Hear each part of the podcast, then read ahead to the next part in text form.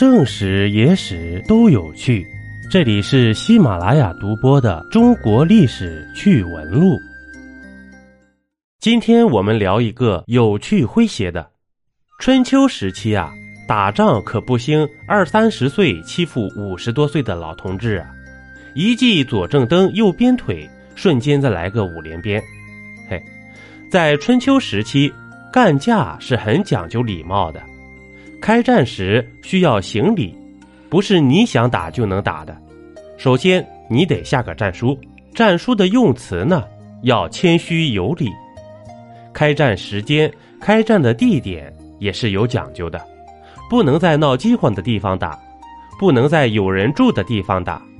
要是敌国发生地震了，嘿，更不能打。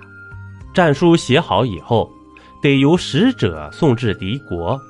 敌国在接待使者时要设宴迎接，宴会上呢还必须有奏乐，甚至还要饮酒作对，而使者也要对敌国宴请，表示感谢。到了战场上，规矩就更多了。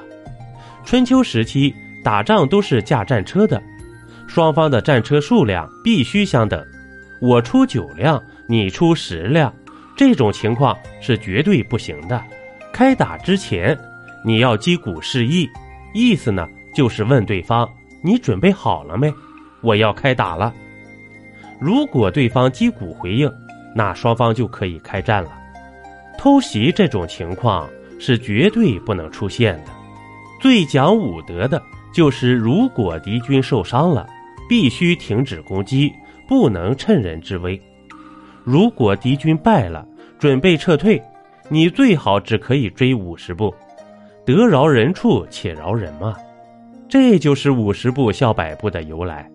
这可不是瞎扯，这些都是有史书记载的。《左传》中记载了晋国和楚国有过这么一场战争，晋国打输了要撤退，楚国军队呢在后面追，结果发现晋国军队的战车挤在一起跑不动了，楚国军队就说。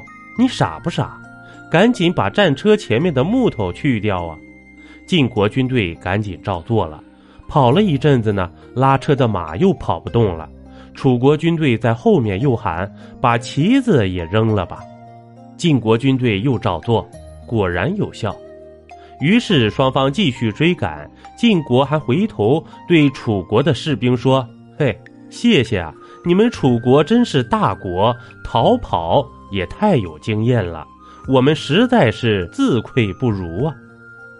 嘿，不得不说，楚国人真是太讲武德了。那么，您知道春秋时期的楚国是现在的哪里吗？一杯故事，一口酒，这里是历史绞肉机，我是金刚经。本集播完，感谢收听订阅，咱们下集呀，不见不散。